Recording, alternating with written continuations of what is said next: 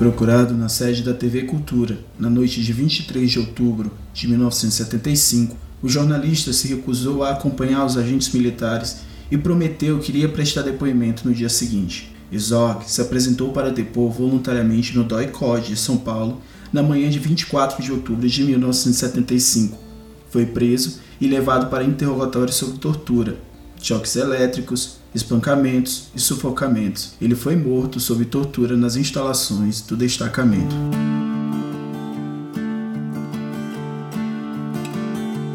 Os militares divulgaram uma nota oficial que dizia que o jornalista tinha cometido suicídio, enforcando-se com um cinto de macacão de presidiário. A fotografia, feita para simular essa versão, tornou-se um símbolo da repressão do período. O caso impulsionou protestos pela volta à democracia. Em 2018, a Corte Interamericana de Direitos Humanos condenou o Estado brasileiro pela falta de investigação, julgamento e punição dos responsáveis pela prisão, tortura e morte de Herzog. Os responsáveis nunca foram julgados. Eu estou lá no doicote desde o dia 5 de outubro. Nós estamos no dia 25. Eu estou lá há 20 dias. Eu e muita gente, nessa altura, o que talvez uns 100 presos, já tinham matado o tenente Almeida, o Bonfim, que era um jornalista, já tinham matado José Montenegro de Lima, tudo tinha acontecido nesses 20 dias. E a sociedade estava rolando tranquila. Quem éramos nós? Nós éramos esses que, se mortos, não aconteceu nada. Quando eu recebi essa notícia dentro do ICOD, nesse dia à tarde, que tinham apagado o Vlado, foi assim que ele me disse: apagaram o Vlado. Nesta hora, eu percebi que eu estava salvo. Como se fosse uma epifania.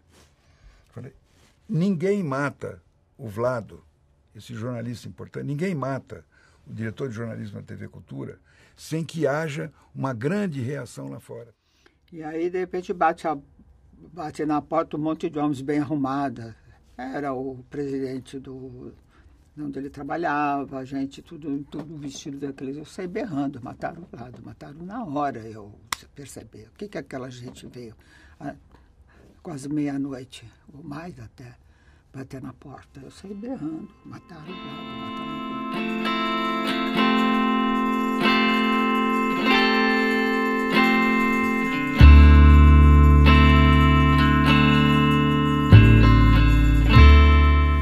Assumir em 1974, o também general Ernesto Geisel anunciou o famoso processo de abertura política lenta, gradual e segura. Geisel governou entre 1974 e 1979. Demitiu os oficiais de linha dura, como o ministro Silvio Frota e o comandante Edinaldo Dávila Mello. Extinguiu o AI-5 em 1978 e abriu caminho para a promulgação da Lei da Anistia em 1979.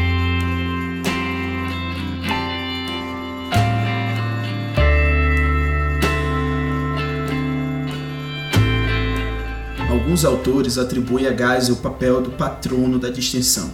Entretanto, o memorando da agência americana, a CIA, liberado em maio de 2018, mostrou que Geisel autorizou a continuidade política de execuções sumárias, iniciada por seu antecessor, Médici. O documento foi divulgado pelo pesquisador Matias Spector da Fundação Getúlio Vargas.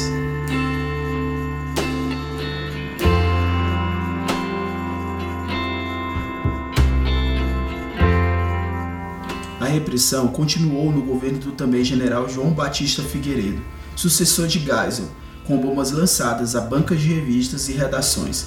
Figueiredo governou entre 1979 e 1985. As vítimas da ditadura: 20 mil torturados, 8.300 indígenas mortos por ação ou omissão do Estado, segundo estimativa da Comissão Nacional da Verdade, 7 mil exilados, 4 mil direitos políticos cassados, 434 mortos e desaparecidos, 19 crianças sequestradas. Pare de tomar a pílula, pare de tomar a pílula, porque ela não deixa nosso filho nascer. Isso o país inteiro em 15 dias estava cantando. Não tinha jeito, era do Iapoca ao Chuí, todo mundo cantava. É isso mesmo. O pare de tomar a pílula de Odair José tirou o sono dos militares. Pouco antes de uma apresentação num programa de TV, o músico recebeu a visita dos temidos censores. A música da pílula não poderia ser cantada por mim e nem poderia ter mais a sua execução no Brasil. Mas Odair José desafiou a ordem e cantou a pílula. Vou cantar, isso não é nada demais, não vai acontecer nada, isso não é um crime, vou cantar. Quando eu saio do show que eu termino, tinha umas pessoas me esperando que pede que eu acompanhe eles até um local para que eu fosse tomar ciência da minha desobediência e que aquilo não poderia se repetir, não teria consequência.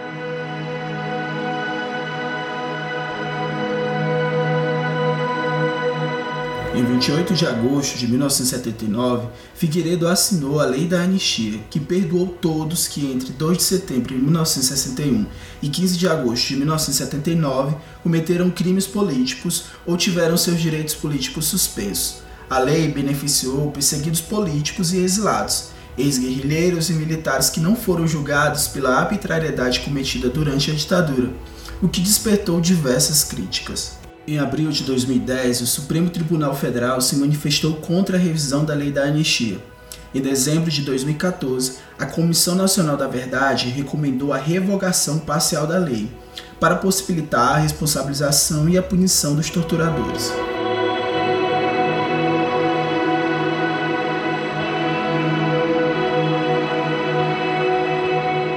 Em maio de 2018, após a divulgação do memorando da CIA, integrantes da Comissão Nacional da Verdade voltaram a defender a revisão da lei da anistia, a extensão da anistia a agentes públicos que deram causa a detenções ilegais e arbitrárias, tortura, execuções, desaparecimentos forçados e a ocultação de cadáveres é incompatível com o direito brasileiro e a ordem jurídica internacional, pois tais ilícitos, dadas a escala e a sistematicidade que foram cometidos, constituem crimes contra a humanidade imprescritíveis e não passíveis de anistia. O militante Stuart Edgar Angel Jones, do MR8, Movimento Revolucionário 8 de Outubro, foi preso no Rio de Janeiro na manhã de 14 de maio de 1971.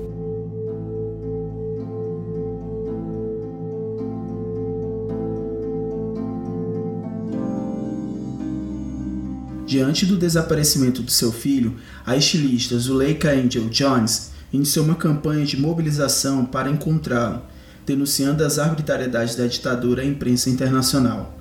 Em 13 de setembro de 1971, promoveu um desfile protesto no Consulado Geral do Brasil em Nova York, nos Estados Unidos. Em 1972, Zuzu recebeu uma carta do preso político Alex Polari de Alvarenga, que esteve preso na base aérea do Galeão junto a Stuart.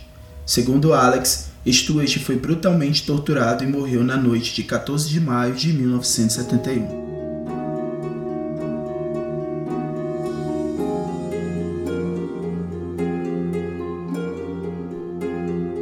Em 1975, Zuzu escreveu cartas ao presidente Geisel que anunciara a abertura, reivindicando o direito de sepultar Stuart.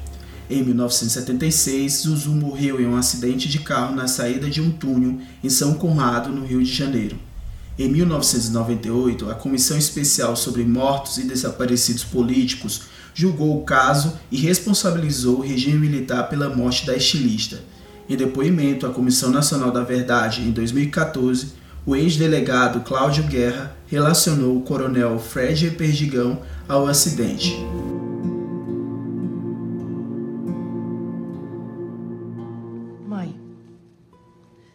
Você me pergunta se eu acredito em Deus. Eu te pergunto: que Deus? Tem sido minha missão te mostrar Deus no homem, pois somente no homem ele pode existir. Não há homem pobre ou insignificante que pareça ser que não tenha uma missão. Nossa, que lindo. Todo homem por si só influencia a natureza do futuro. Através de nossas vidas, nós criamos ações que resultam na multiplicação de reações.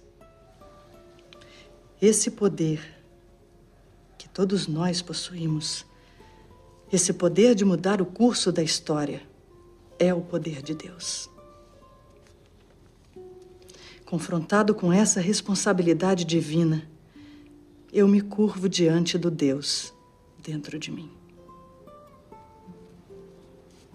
Stuart Edgar Angel Jones.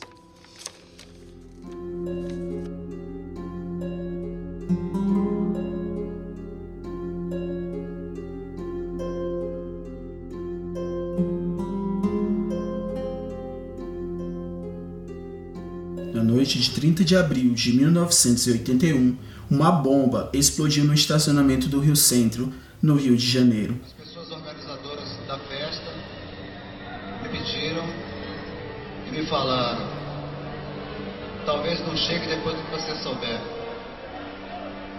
No meio do espetáculo, durante o espetáculo, explodiram, eu disse, explodiram duas bombas. Dois agentes do COI-COD do Primeiro Exército, o Guilherme Pereira do Rosário e o Wilson Dias Machado, pretendiam detonar o artefato no auditório do pavilhão, onde 20 mil pessoas assistiam ao show comemorativo do Dia do Trabalho, em 1 de maio. O objetivo era provocar pânico na plateia e responsabilizar um grupo de esquerda pelo atentado. Tratava-se da Missão 115, Operação Centro, código inventado pelo DOI-COD. O que você achou desse acidente com as bombas, justamente nesse dia em que todos os artistas estão reunidos aqui no Rio Centro? É lamentável, porque a gente vem participar de uma festa do povo, como esta aí, e a gente vem de peito aberto, cheio de vontade de participar, e de repente surge um problema desse, parece brincadeira, de assustando todo mundo, os artistas todos aqui assustados, com medo, é uma insegurança total. Tomara que não passe disso. Para mim é um ato terrorista contra o show 1 de maio, contra o dia do 1 de maio, entende? Eu acho que contra o povo brasileiro, independente da música que se toque, independente de tudo. Seria mais um manifesto desfavorável.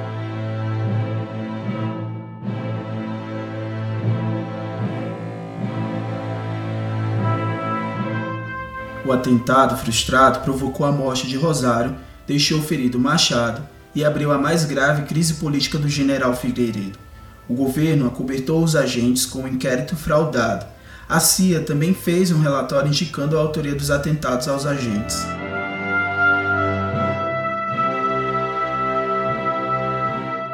Em junho de 1999, o caso foi reaberto. O sargento Rosário e o coronel Machado e o ex-chefe da SNI, Newton Cruz, e o chefe do SNI no Rio, Fred Perdigão, foram apontados como autores do crime. Eles foram beneficiados pela lei da anistia.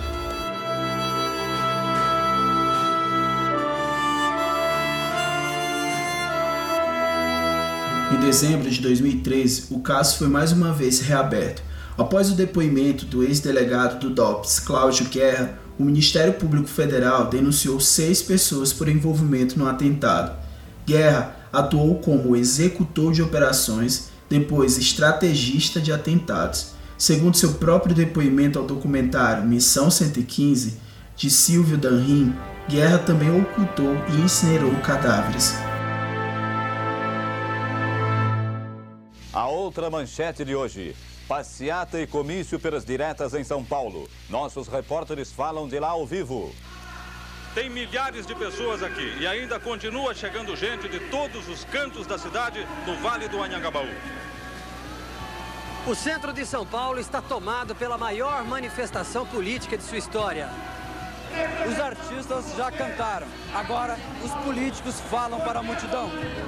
Pra noite do Brasil, meu Brasil que sonha com a volta do irmão do enfio, com tanta gente que partiu. Ulisses Guimarães, ativo na política desde 1945 e filiado ao movimento democrático brasileiro desde 1968. O advogado teve atuação emblemática na oposição à direta militar. Em 1973, em protesto contra a eleição forjada pela ditadura prevista para janeiro de 1974, o parlamentar se lançou anticandidato à presidência, tornando-se um símbolo de resistência ao regime militar. A intensa participação na campanha das diretas já, movimento civil de reivindicação por eleições presidenciais diretas em 1983 e 1984, lhe rendeu o apelido de Senhor Diretas.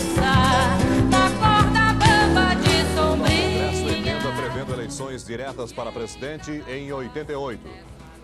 Se a emenda Figueiredo derrotar no Congresso a emenda Dante de Oliveira, como espera o Palácio do Planalto, o Brasil vai ter eleições presidenciais diretas em 1988.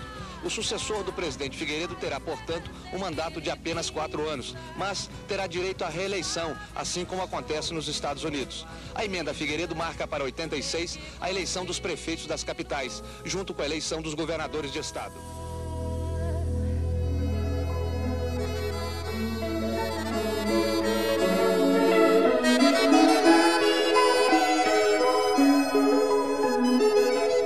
Nas eleições de janeiro de 1985, ainda indiretas, disputadas no colégio eleitoral, Ulisses apoiou Tancredo Neves do Movimento Democrático Brasileiro.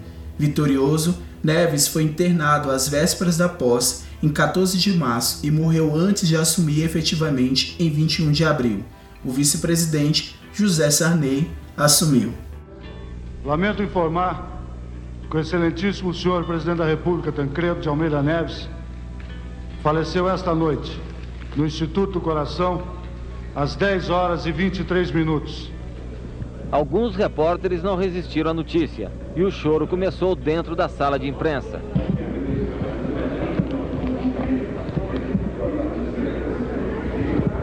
Lá fora, a tristeza do povo era a mesma e a tensão aumentava com a chegada sucessiva de autoridades. Como é que o senhor recebeu a notícia? Como todo o Brasil, com maior tristeza. Não estou com vontade de declarar mais nada. Lá em cima, no saguão do Instituto do Coração, a família do presidente agradecia em silêncio a manifestação popular.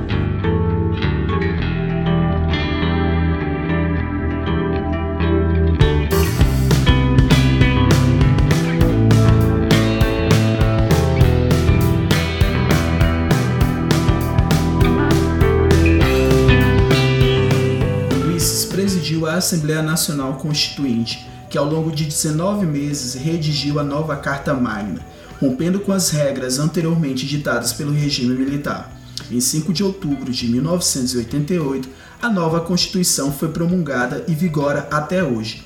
Em 12 de outubro de 1992, Ulisses desapareceu em um acidente de helicóptero no litoral do Rio. O corpo nunca foi encontrado.